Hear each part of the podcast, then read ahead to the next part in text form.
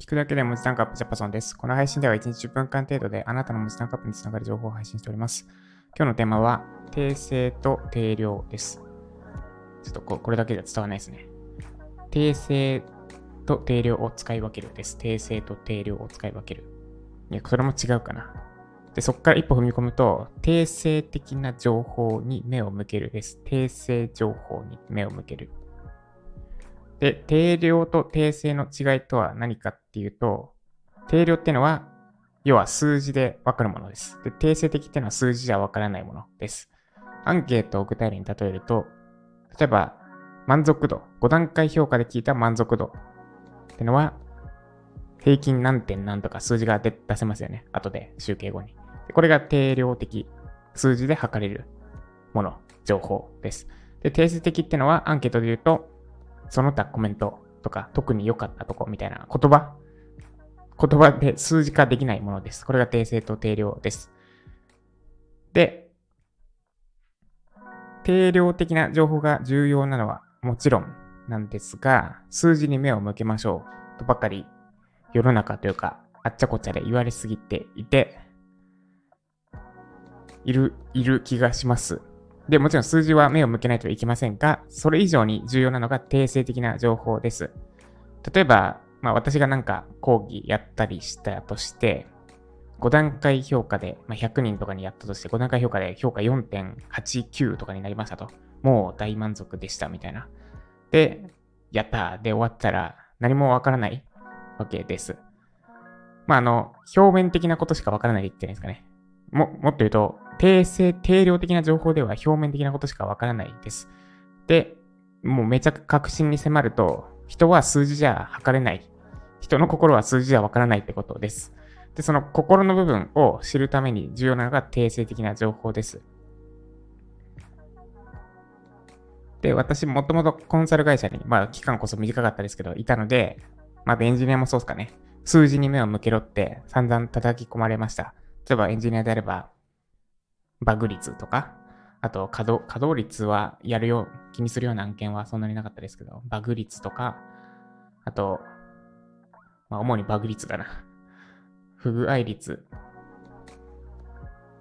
あとあれか、予算達成の数値とかですね、エンジニアのくせに予算があったんですよ。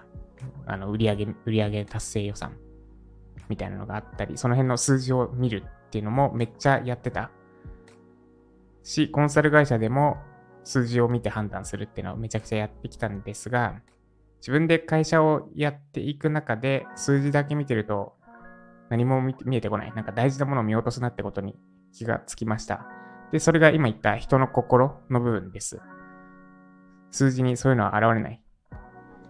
で、その定量的、定性的な情報を知るために重要なのが、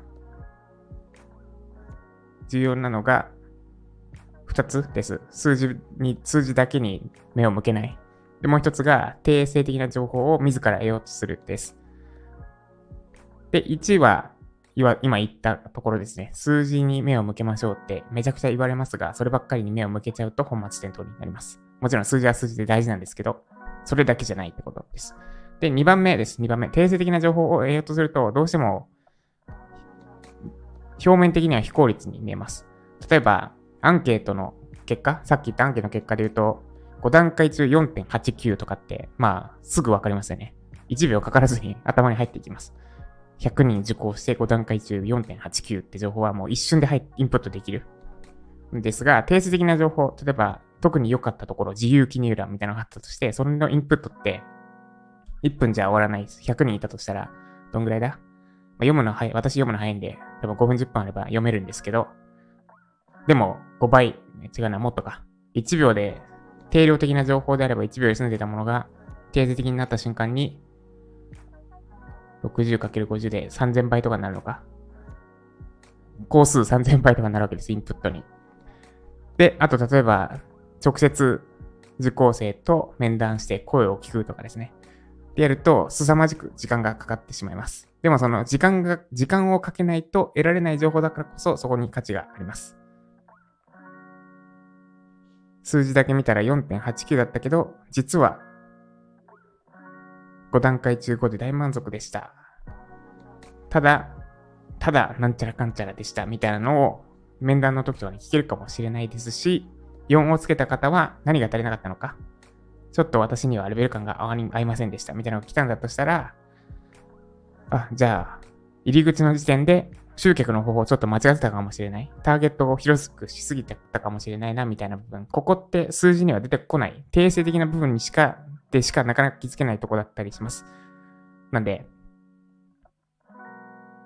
定量も大事なんですが、定性も意識してやると、もっと精度高くデータの分析ができるはずです。まあ、データって数字なんですけど、データにばっかりとらわれてないで、まあ、データって数字だから、データだけじゃ足りないですかね。もっと言うと。です。で、ウェブライターに置き換えて言うと、数字は大事。なんか、根拠として数字を出すのは大事だし、何人中何人が満足したっていうのも大事なんですが、その中身にも注目してするようにしましょう。数字しか書かないんだったら、数字だけで説得力を持って他人を動かせる、人の読んだ人の心を動かせるんだったら、ウェブライターなんて職種は必要ないです。データサイエンティストがだけいれば、ウェブ上の記事は成り立ってしまう。でも実際そうはなってないのは、人は数字だけじゃ動けないからです。さらに一歩踏み込んで言うと、論理だけでは動けません。で、人が動くときはどんな時かっていうと、心が動いた時です。で、心を動かすためには、数字だけじゃなくて、まあ、数字と対義で言うと言葉だったり、ストーリーが必要になります。で、その部分にも目を向けていくときっといいことあるはずです。もう最後雑にまとめますが、以上、定数、定定性と定量の訂正情報に目を向けるでした。この配信が参考になった方、いいねお願いします。まだフォローいただいてない方は、スタイフナップにチョイしてフォローしてみてください。ということで、今日は土曜日ですね。ずっと4月からずっと研修やったんですが、だいぶ落ち着きつつある。まだ油断できない状況ですが、ので、ちょっとずつちょっとずつ、もう一度、もう一度じゃないですね。しばらく研修に99%リソース持ってかれたんですが、ちょっとリソース配分を徐々に変えていこうと思います。具体的にはこれから決めます。で、ちょっとチャット GPI の API 周りを勉強しようと思います、今日は私は。で、Web サービス出そうかなって思ってます。せっかくエンジニアなんだからそれを使わないともったいないなってことで、今更ながらチャット GPT をの使い方じゃなくても API で自分で作っちゃい作戦です。では今日も数字だけに目を、数字に目を向けるだけじゃなく、人の心の部分、定性的な情報にを重視して頑張っていきましょう。以上、ザパさんでした。